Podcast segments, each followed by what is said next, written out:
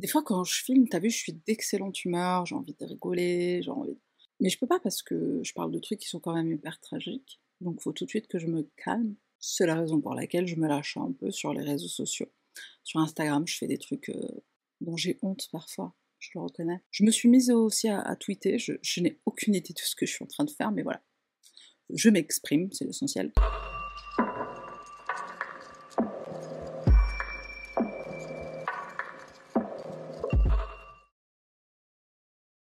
Salutations mon cher panda, bienvenue sur ma chaîne, moi c'est Sahara. Alors désolé pour euh, le retard de ces dernières semaines. Je me suis un peu... Bon, il s'est passé des choses dans ma vie euh, perso, il s'est passé des choses, il continue de se passer des choses dans ma vie perso et dans ma vie professionnelle aussi. Donc bon, voilà. Cette vidéo, notamment, elle m'a pris énormément de temps pour l'écriture. Même pas qu'elle va être plus longue que d'habitude, je pense qu'elle va faire... Euh, la même durée que je fais habituellement, mais j'ai dû lire en fait le rapport de police qui a été fait, bon bah dans un souci de fidélité euh, à, l'histoire, bien sûr, et puis pour aussi avoir un maximum d'informations. Le rapport faisait 135 pages. Enfin bref, tout ça pour dire que je suis désolée de mon retard de ces derniers temps. Euh, je me lâche un peu sur les réseaux sociaux, donc va voir si ça t'intéresse. Et je promets d'être le plus régulière possible dans les semaines à venir. Donc euh, trêve de blablaterie, on y va. Mia Marcano naît le 26 avril 2002 en Floride d'un père qui s'appelle Marlon Marcano, qui est DJ de profession, et d'une mère qui s'appelle Ima Scarbriel. Mia a aussi un grand frère qui s'appelle Marlon Junior. Ima et Marlon finissent par divorcer, Marlon se remarie et Mia, qui est très proche de son père, bah, elle va très bien s'entendre avec sa nouvelle belle-mère. Mia, c'est une fille intelligente, elle a confiance en elle, c'est une très belle jeune femme qui est ambitieuse, elle a plein de rêves qu'elle veut réaliser, elle sait ce qu'elle veut dans la vie, elle fonce et elle fait tout pour atteindre ses objectifs. Mia, elle est presque hyper active, elle a plein d'activités en dehors de l'école, elle fait de l'équitation, elle fait du mannequinat, elle participe à des concours de beauté, elle est aussi cheerleader ou pom-pom girl. Elle adore le monde du divertissement malgré le fait que dans la vie de tous les jours, elle soit hyper timide, mais quand elle monte sur scène pour, euh, pour un show, pour un spectacle, elle rayonne, elle devient une autre personne. En mai 2020, elle obtient son diplôme au lycée Flanagan, et après ça, elle décide d'étudier l'art à l'Université centrale de Floride, où elle fera quelques semestres, mais elle finira par changer d'avis et elle se décidera sur la médecine du sport. Elle demande donc un transfert à l'Université Valencia. Elle emménage à Orlando pour continuer ses études et elle trouve un travail dans une résidence, dans un complexe étudiant, donc une résidence qui s'appelle Arden Villa. Elle y obtient un logement pour elle-même, ce qui va lui faciliter la vie à bien des niveaux. Quand on est étudiant et qu'on a un, travail à côté, habiter sur son lieu de travail ou très proche de son lieu de travail, c'est vraiment l'idéal. Malgré le fait qu'elle n'habite plus à la maison, Mia reste très très proche de son père comme elle a toujours été. Enfin, c'est vraiment la petite princesse à son papa. Ils sont proches à tel point qu'ils vont manger ensemble tous les soirs euh, quasiment tous les soirs de la semaine, soit c'est Mia qui va lui préparer un repas chez elle, soit Marlon va l'emmener dîner à l'extérieur. Marlon, parfois, il travaille à Orlando, donc il fait le trajet en voiture depuis Miami, et quand c'est le cas, il se prend un hôtel juste à côté d'où habite sa fille, puis le week-end, il repart à Miami. En plus de se voir aussi souvent, Mia et son père, bien sûr, ils s'appellent, ils s'envoient des messages quasiment quotidiennement, si bien que le jour où Mia ne répond plus au téléphone, Marlon et le reste de la famille sont tout de suite très inquiets. Le 24 septembre 2021, Mia quitte le travail comme à son habitude à 17h et ce soir-là, elle fait sa valise puisqu'elle doit prendre l'avion. Elle va rendre visite à sa famille qui habite à Fort Lauderdale. Alors pour information, Fort Lauderdale c'est juste à côté de Miami et entre Fort Lauderdale et Orlando, il y a environ 3h30 de route. Mia, elle a pour habitude d'aller rendre visite à sa famille en faisant le trajet soit en avion, soit en train, soit en voiture, et ce jour-là, c'est un vol qui est prévu. Sa famille l'attend aux arrivées à l'aéroport, l'avion finit par atterrir, mais pas de nouvelles de Mia. On tente de la joindre par téléphone, mais les appels ne passent pas, les SMS ne sont pas reçus. Alors Mia et son père, ils ont tous les deux un iPhone, et donc d'un iPhone à l'autre, il y a ce qu'on appelle les e-messages, ils apparaissent en bleu et il y a le, enfin, une sorte d'accusé de réception. Là, les messages ne s'affichent pas en bleu, donc il n'a pas la possibilité de voir si le message est délivré, si le message est lu, donc il va envoyer un SMS normal, mais du coup il n'a pas confirmation de réception ou de lecture. La mère de Mia, Ima, elle tente aussi de joindre sa fille sans succès, et à 21h23 exactement, elle appelle le 911 pour leur demander de faire une vérification de sécurité. Au préalable, je précise qu'elle a fait envoyer une amie de sa fille à son domicile. L'amie en question a frappé, mais on ne lui a pas répondu. La police est donc envoyée, un officier arrive au domicile de Mia, il va frapper à trois reprises, mais il n'a pas de réponse. Ima prévient alors la police qu'une des colocataires de sa fille est en chemin, elle quitte le travail, donc elle arrive bientôt et elle pourra ouvrir la porte à l'officier. Elle finit par arriver, elle ouvre et elle le mène à la chambre de Mia, mais la porte est verrouillée. La coloc va préciser alors que c'est dans les habitudes de Mia de verrouiller quand elle part de la maison, quand elle est absente, donc c'est quelque chose de normal. La fenêtre de la chambre de Mia est entr'ouverte, donc ils vont tous les deux passer par là, le policier et la colocataire, donc c'est comme ça qu'ils accèdent à la chambre. A priori, elle est en état normal, mais plus ils vont observer, plus la coloc va remarquer des choses qui sortent de l'ordinaire. Il y a des bijoux par terre, deux bracelets qui appartiennent à Mia, il y a des petites taches de sang sur l'oreiller. Derrière la porte d'entrée, il y a une petite commode qui est placée de façon à empêcher quelqu'un d'entrer par l'extérieur. Et même la fenêtre par laquelle ils sont passés, la coloc finit par percuter et elle dit mais le père de Mia, il a mis en place un, un verrou, il a fait installer un verrou pour que la fenêtre s'ouvre seulement de quelques centimètres, par souci de sécurité bien sûr. Le verrou a disparu, donc même ça, c'est anormal. Le lit est défait, en général Mia, elle fait son lit. Dans le placard, sa coloc retrouve son ours en peluche.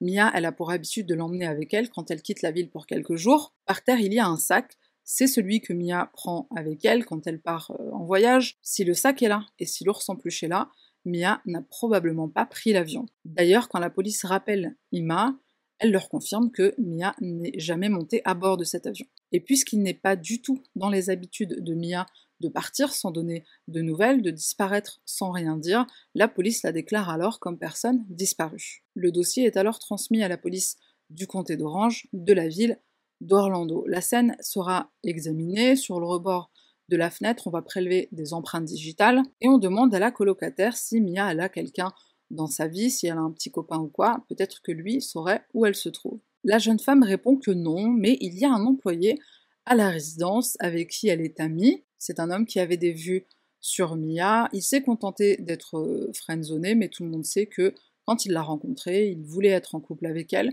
C'est quelque chose que Mia ne voulait pas. La colloque précise qu'il s'appelle Armando, c'est tout ce qu'elle sait de lui. Quelques heures plus tard, la police est de nouveau appelée sur les lieux par cette fois-ci Marlon, le père de Mia. Alors comme je le disais, il habite à Fort Lauderdale, donc il a fait la route jusqu'à Orlando, ça lui a pris environ 3h30. Accompagné d'autres membres de sa famille, il arrive à la résidence où habite sa fille, il est environ 5h du matin, il va fouiller la chambre de sa fille et quand le policier arrive, il va pointer du doigt un cutter qu'il a trouvé sous le tapis dans la chambre de sa fille. Le cutter en question, il s'avère qu'il n'appartient ni à Mia, ni à ses colocs. Et même s'il ne présente pas de traces de sang a priori, il sera quand même prélevé par la police pour analyse. Autre chose que Marlon va pointer du doigt, c'est le lit qui semble avoir été déplacé. Et ça, c'est quelque chose qu'il a remarqué par les indentations sur la moquette. Marlon va aussi préciser à l'officier de police que toutes les personnes qui sont entrées dans la chambre de sa fille ont porté des gants pour ne pas contaminer la scène. Pendant que tout ça est en train de se passer, on remarque à l'extérieur, parmi les véhicules qui sont garés sur la résidence, une Ford Fusion. À bord de cette Ford Fusion, le fameux Armando, qui rapidement va être interrogé par la famille de Mia. L'officier de police étant présent aussi, il va demander au jeune homme de sortir de son véhicule, il obtempère. Pourquoi vous êtes là?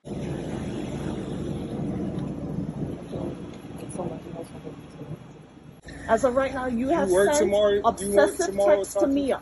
We have all seen the text. You talked about giving her your life savings. You cash out her money, and you claim that you weren't in who touch. Told her gave it's her on life text. Savings? I never As a matter of fact, we're going to get a police report to pull your phone records if that's the case. Um, There's evidence of, of obsession. Some, you're fascinated with it's me. not only from my side, so but until we figure out what's going on, just don't beat me up. No Nobody ain't beating beating you If up. I'm guilty, why But you would I you put come yourself in the middle right here. You brought yourself over here. Because we're concerned. You're concerned. Why weren't you concerned hours ago?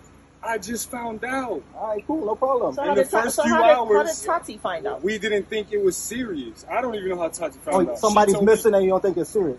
Someone Maybe they that hanging out. Uh, they got this place right here. They go downtown. I don't know. Maybe her phone's off. I don't know what she. She would use somebody's phone and call her dad I could, or her grandmother, somebody. She, would do she that. was supposed to show up for a flight and didn't show up. Not, not calling her father. La personne qu'on vient de- d'entendre sur la vidéo en train de poser des questions à Armando, c'est la tante de Mia, une de ses tantes, et cette tante, elle ne croit pas en la version d'Armando, version selon laquelle il s'est pointé cette nuit-là, alors qu'il ne travaille pas, alors qu'il n'est pas non plus de garde, parce que Tati, une amie qu'il a en commun avec Mia, l'a informé de sa disparition. Il est présent parce que, euh, soi-disant, son ami a disparu et il est inquiet. La famille Marcano, ils sont tout de suite très suspicieux de son comportement et ils continuent de le questionner sur le fait qu'il est obsédé par Mia, il la harcèle, ce à quoi Armando va répondre que non, ça c'était avant, certes au début il était intéressé, il voulait sortir avec elle, mais ils sont maintenant amis. Il ajoute aussi que la dernière fois qu'il a vu Mia, c'était la veille, aux environs de 15 heures, et puis il n'en sait pas plus que ça. Pendant que la famille Marcano interroge slash attaque Armando, certains d'entre eux vont pointer du doigt des éléments qui sont à bord du véhicule d'Armando qui leur paraissent suspects. Un tournevis, une coque de téléphone de couleur noire et une couverture de couleur rose. Mais euh, la police ne peut pas l'arrêter avec seulement ces éléments. Armando, qui est toujours en ligne, il met alors son téléphone sur haut-parleur il va autoriser le policier qui est présent à parler avec la fameuse amie en commun, la fameuse Tati. L'officier pose la même question à la jeune femme, il lui demande quand elle a vu Mia pour la dernière fois. Elle répond qu'elle l'a vue la veille à 16h quand elle a quitté le travail et Mia est restée puisqu'elle terminait le travail un peu plus tard qu'elle.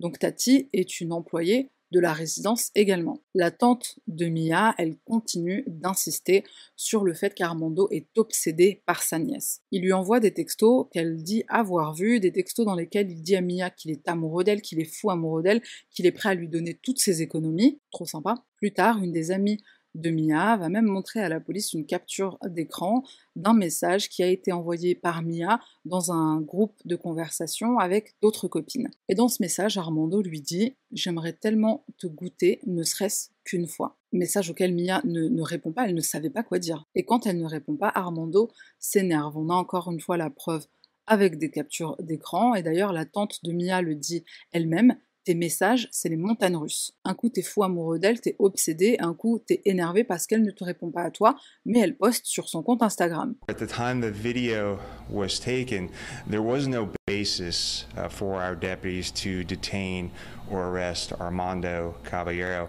Our deputies are not permitted to arrest or detain someone based on a hunch or based on what someone else is saying. Alors désolé, mais euh, si je suis la police et que j'interviens sur euh, la disparition d'une jeune femme, et qu'un mec débarque en disant il paraît que vous me cherchez, parce que c'est ce qu'il a dit en arrivant sur place, la tante qui est sur place et qui dit pourquoi t'es là, pourquoi t'harcèles ma nièce, on a vu les messages, je, sais pas, tu l'emmènes au poste, ne serait-ce que pour lui poser quelques questions. Bah la police ne le fait pas, le mec repart la fleur au fusil. La famille Marcano, bah ils sont bien sûr dégoûtés, pour eux c'est clairement une piste sérieuse, une piste à suivre, mais la police, bah, ils n'ont aucun élément, ils ne peuvent pas arrêter Armando et l'interroger sur la base de, ces suspicions-là. En tout cas, c'est ce qu'ils disent. Le lendemain de la disparition de Mia, c'est-à-dire le 25 septembre, aux environs de 8h40 du matin, d'autres membres de la famille Marcano vont mener leur propre enquête. Ils vont suivre Armando en voiture et le surveiller. Why, why haven't they gone, in, gone into his apartment? Why didn't they search him? But he had a screwdriver in his front, the passenger side. How the fuck did that happen? What is he doing? What is he taking out? He's taking out. He has gloves. He has gloves. He has gloves He has in gloves. his hands. He has gloves. Gloves and what else? A, a blank, the Oh my blanket. god, The that is my blanket!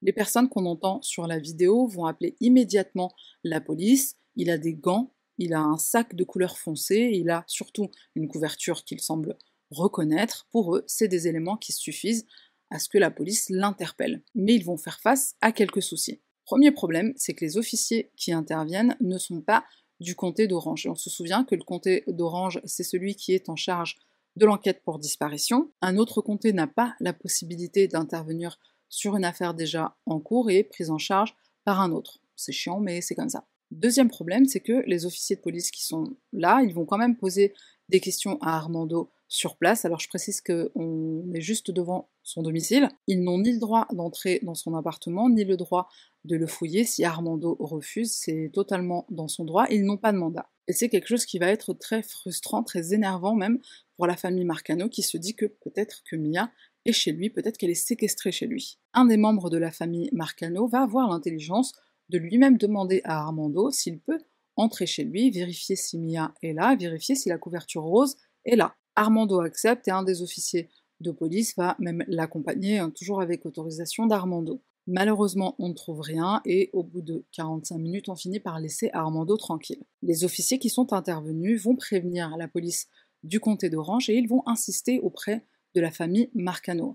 Ne retournez pas chez lui, laissez la police mener l'enquête. Bien sûr, les Marcano vont quand même continuer les recherches de leur côté et ils vont découvrir une rose jetée dans la poubelle de la salle de bain chez Mia. Ils sont encore plus persuadés qu'Armando est responsable. La rose, pour eux, c'est clairement un autre élément en faveur de la théorie de il la kiffe, il la harcèle et il veut pas la laisser tranquille. Sur des images de vidéosurveillance récupérées à la résidence Arden Villa, on voit Mia quittant les lieux. Elle porte encore le t-shirt de son uniforme et elle a en sa possession la fameuse rose. Mais il s'avère qu'en réalité, c'est un petit cadeau qui a été fait à tous les employés par la résidence. Bon, après, c'est quand même normal que la famille Marcano ait cru et en soit venue à la conclusion que c'était Armando qui lui avait offert cette fameuse rose. Marlon, le père de Mia, il va de nouveau entrer en contact avec la police pour leur donner de nouveaux éléments. Tout d'abord, il a découvert que lorsque sa fille a rencontré Armando, ils se sont fréquentés, mais ça a duré très peu de temps. Mia, en apprenant à le connaître, elle a finalement décidé d'être seulement son amie.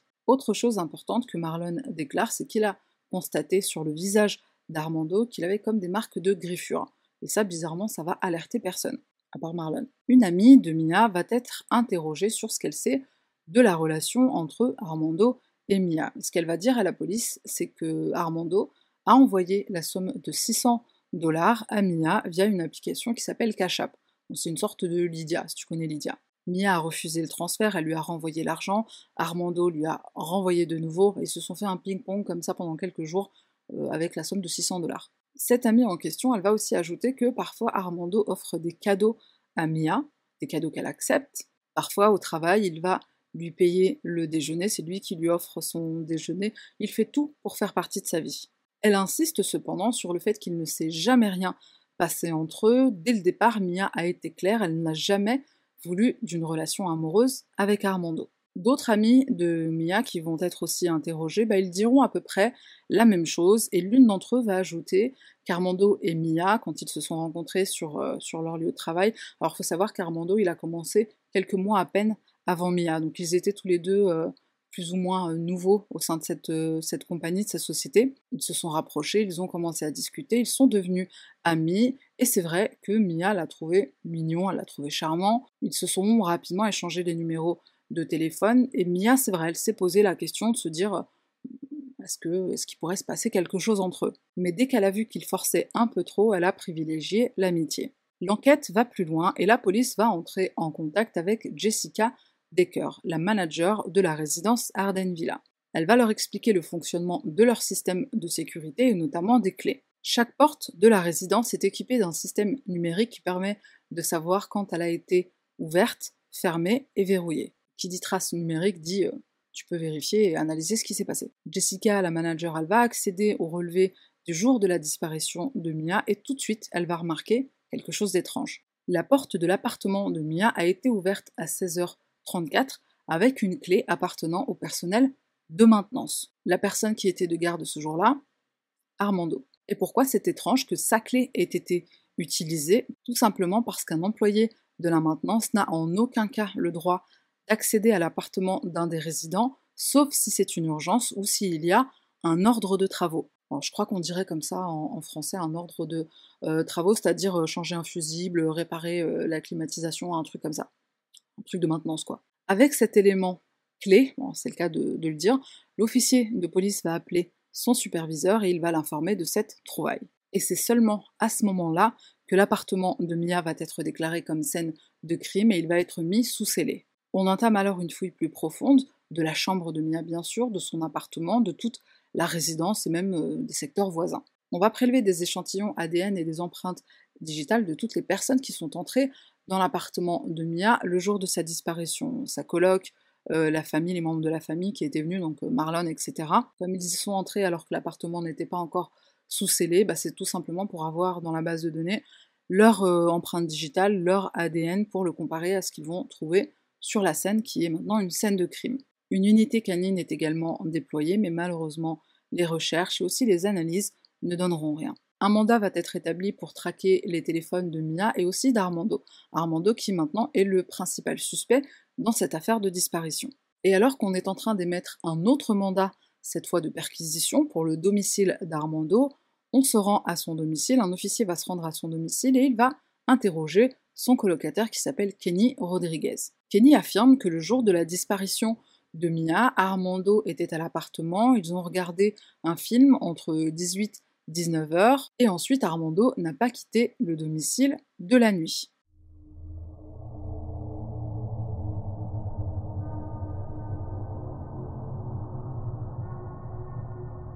Qu'est-ce que tu nous as raconté, Kenny? Je t'épargne les, pages et les pages du rapport de police où on a des photos de la plaque d'immatriculation de la voiture d'Armando qui est aperçue en ville un peu partout, le jour du 24, le soir du 24 au 25 aussi, les photos où on voit Armando à la résidence, un photo que tu viens de voir, mais il y en avait beaucoup plus. Et grâce au relevé téléphonique, on parvient à établir un secteur dans lequel Armando se trouvait entre le 24 septembre au soir et le 25 au matin. Ce secteur, c'est le cercle rouge qu'on voit sur cette photo, et ce secteur va être fouillé par les autorités sans succès. La police cherche activement Armando, on ne le trouve pas, on va alors interroger sa famille qui réside à Orlando depuis plus de 20 ans. On interroge son père, sa belle-mère et sa sœur qui habitent ensemble. Et ce qu'ils vont répondre à la police, c'est que la dernière fois qu'ils ont vu Armando, c'est quand il est venu leur rendre visite, c'était il y a environ trois semaines, il est venu avec sa petite amie. Cette petite amie, on ne connaît pas son nom, mais ce qu'on sait, c'est qu'elle a un enfant, donc il ne s'agit pas de Mia. La famille Caballero va aussi dire à la police qu'ils ne savent pas où habite Armando, ils ne savent pas non plus où il travaille, ils savent qu'il est employé de maintenance, mais c'est tout. La police va également interroger la mère d'Armando, Patricia, qui habite également à Orlando. Elle va donner quelques informations concernant son fils, un petit historique qui va fort intéresser la police. Patricia affirme que son fils, c'est quelqu'un de très respectueux, c'est quelqu'un qui se met très rarement en colère, il lui en faut beaucoup pour s'énerver, dit-elle, et pour cette raison, elle a du mal à croire que son fils soit impliqué dans une affaire de disparition, dans la disparition d'une jeune femme, parce que celle-ci aurait refusé ses avances. Elle ajoute aussi que quand il était au lycée, Armando s'est vu attribuer une bourse d'études, mais il s'est fait expulser à cause d'une farce. Par contre, on est sur un level de farce, euh, c'est quand même chaud. Un jour de l'année 2013, il s'est pointé en cours avec une bombe mais c'était juste pour rigoler. À son procès, il a plaidé coupable de, euh, je sais plus c'est quoi le, nom du, chef d'inculpation, je crois que c'était agression de niveau je sais pas quoi. Donc il plaide coupable et il s'en tire avec seulement du sursis, la bourse d'études elle saute et il se fait expulser de son école. En plus de cette farce qui lui a valu un casier judiciaire, Armando a eu des soucis avec une autre jeune femme en mars de l'année 2021, la même année que euh, la disparition de Mia. Il a proposé un rendez-vous à cette jeune femme en lui glissant un petit mot sous sa porte et il s'était mis d'accord sur une date. Donc la jeune femme avait accepté, mais Armando lui a demandé de changer la date. Il lui a dit non, bah t'as dit oui, je veux que ce soit ce soir plutôt que dans 2-3 euh, jours. Ça c'est quelque chose qui a effrayé la jeune femme, elle l'a trouvé un peu trop forceur, donc elle a décidé au final d'annuler ce rendez-vous. Et Armando, pour se venger, il est parti devant chez elle un soir et il a jeté par sa fenêtre un poids de musculation, ou un disque, je crois, un disque d'alter ou un poids, euh, un poids pour faire des muscu. La police a retrouvé les empreintes digitales d'Armando sur la lettre, sur le petit mot qu'il avait glissé sous sa porte. Par contre, il n'y a pas d'empreinte digitale sur le poids de musculation qui a été jeté par la fenêtre, donc il n'y a aucune preuve que c'est bien lui qui a fait ça. La jeune femme n'a pas pu porter plainte et il n'y a pas eu de suite. Revenons maintenant à notre enquête. Un ami et collègue de Armando est interrogé par la police, il s'appelle Jonathan. Il est au courant de la relation amicale entre Armando et Mia, il sait qu'Armando était intéressé par une relation amoureuse. Est-ce qu'il s'est passé quelque chose entre deux?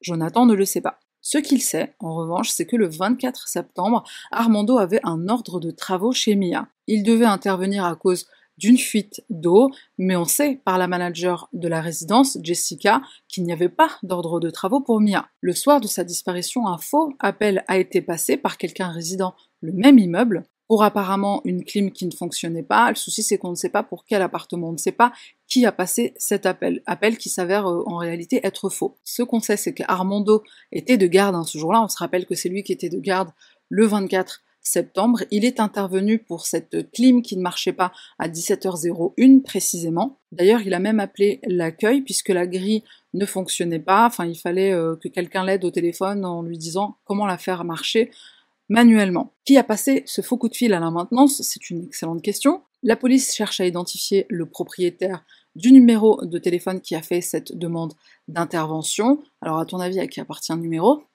À Armando. Il a très maladroitement essayé de se créer un alibi pour justifier sa présence sur son lieu de travail à 17h au moment où Mia disparaît. Un événement qui va sérieusement compromettre l'enquête et la recherche de Mia, c'est la découverte que la police va faire à 10h34 précisément le 27 septembre. Trois jours après la disparition de la jeune femme, à 10h34, un appel d'urgence est passé par des ouvriers de maintenance aux appartements Camden Club dans la ville de Longwood. Des policiers arrivent quelques minutes plus tard à 10h39 et les ouvriers qui leur ont téléphoné vont les mener vers un garage. Et dans ce garage, ils vont découvrir un homme pendu. On vérifie son pouls à son poignet et on ne tente même pas de le réanimer puisqu'on constate tout de suite la rigidité cadavérique. Cet homme est mort depuis longtemps, il est trop tard. Ce corps pendu, c'est celui d'Armando Caballero qui a lâchement mis fin à ses jours. On procède à son autopsie, on va prélever des échantillons sur son pénis également, sait-on jamais. On ne trouve rien de concluant, si ce n'est deux petites griffures sur un de ses doigts, griffures qui ont pu, qui ont sûrement été causées par une lutte avec Mia. La voiture d'Armando est fouillée, on va y trouver du scotch enroulé autour de quoi on ne sait pas, on sait qu'il a été enroulé autour de quelque chose puis retiré. On trouve également la clé d'un garage de la résidence Arden Villa, garage qu'on va fouiller sans malheureusement rien y trouver à l'intérieur. Autre élément qui ne va pas aider la police, c'est les relevés téléphoniques de Mia. En contactant son opérateur téléphonique, ils vont découvrir que le téléphone est actif et qu'il est localisé par certaines euh, tours téléphoniques dans la ville. La police contacte alors la famille de Mia, ils les interrogent un par un pour demander s'ils sont en possession du téléphone de la jeune femme. Ils disent que non, mais Marlon, le père de Mia va finir par appeler euh, le sergent, euh, je sais plus comment il s'appelle, et lui avoue qu'il est en possession non pas du téléphone de Mia, mais d'une carte SIM qu'il a fait commander auprès de l'opérateur mobile. Il a déclaré la première carte SIM perdue ou volée, donc on lui en a fait une deuxième qu'il a essayé d'utiliser pour récolter des informations. Bon, je comprends que euh, le mec est en train de chercher sa fille, il est désespéré, il est hyper inquiet. Une affaire de disparition, c'est vraiment très délicat. Quand t'es un membre de, la famille, t'es dans l'attente. L'attente, c'est de la torture mentale, puisque t'es là en train de te faire tous les scénarios euh, possibles et imaginables, et c'est juste hyper difficile à vivre. Donc il a juste préféré être enfin, pas être dans l'inaction et faire lui ce qu'il pouvait de son côté pour chercher sa fille. Mais le problème, c'est que ça pose souci à la police qui euh, pense que le téléphone est utilisé par quelqu'un. La situation est d'autant plus frustrante pour tout le monde, autant pour la police que pour la famille de Mia, enfin peut-être pas autant. Armando, la seule personne qui euh, probablement sait ce qu'il s'est passé, euh, maintenant il est mort. Donc ils sont tous livrés à eux-mêmes pour faire les recherches. Un autre élément que la police va examiner, c'est les relevés GPS du véhicule d'Armando. On va donc établir des nouveaux secteurs de recherche selon les endroits où il s'est rendu, le 24, le 25 et aussi le 26 septembre. En fait, je crois que jusqu'à sa mort, ils ont traqué le GPS pour voir où il s'était rendu. Je t'épargne tous les détails des secteurs de recherche, par contre, ce que je te dirais juste, c'est que chercher quelqu'un, c'est ça prend énormément de temps et ça se traduit en des pages et des pages de rapports de police, parce qu'il faut tout mettre par écrit. Et franchement, en faisant les recherches, en lisant euh, le rapport de 135 pages, je me suis dit, mais ça représente un travail monstre, et tout ça causé par une seule personne. De leur côté, la famille Marcano, bah, ils ne restent pas inactifs, hein, ils continuent les recherches. Je n'ai jamais vu une famille autant investie que la leur. Marlon est allé jusqu'à engager une unité canine. Je savais même pas que ça pouvait se faire euh, à un niveau euh, particulier. Je pensais que c'était que la police qui avait accès aux unités canines le chien ou les chiens, enfin je sais pas s'il y en avait euh, plusieurs, s'il y en a plusieurs qui sont intervenus, mais on leur a fait renifler des vêtements qui appartenaient à Mia, et les recherches, enfin le, reniflage, il a commencé dès l'appartement de Mia. Malheureusement, euh, les chiens ou le chien ne trouvera rien, ne trouveront rien. Et cette fois, cette démarche est faite en ayant préalablement averti la police, informé la police, en partie parce que Marlon n'avait plus accès à l'appartement de sa fille, il était sous scellé, il n'avait plus accès à ses vêtements, donc il a fait la demande à la police et la police a accepté de lui donner des vêtements. Malheureusement, tous les efforts fournis par la famille Marcano ne donneront rien, mais les recherches de la police continuent. En se basant sur les localisations du téléphone d'Armando entre le 24 et le 25 septembre, ils vont remarquer un endroit où il semble avoir passé pas mal de temps. Le 2 octobre, derrière un complexe d'appartements dans un petit secteur boisé, un officier de police remarque que par endroits, l'herbe a l'air d'avoir été piétinée. Il s'avance et il découvre ce qui semble être le corps d'une femme en décomposition.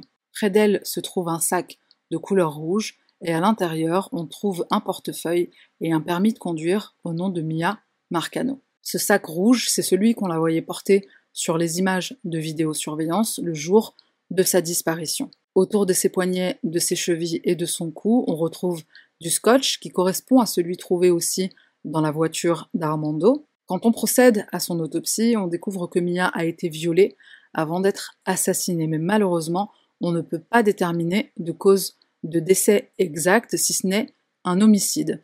Son corps est dans un état de décomposition beaucoup trop avancé. Sa tête, son torse et ses bras sont presque totalement dépourvus de chair, on ne voit que les os. Grâce à son autopsie à elle et aussi à celle effectuée sur Armando, on parvient à déterminer que l'auteur du viol, c'est bien Armando.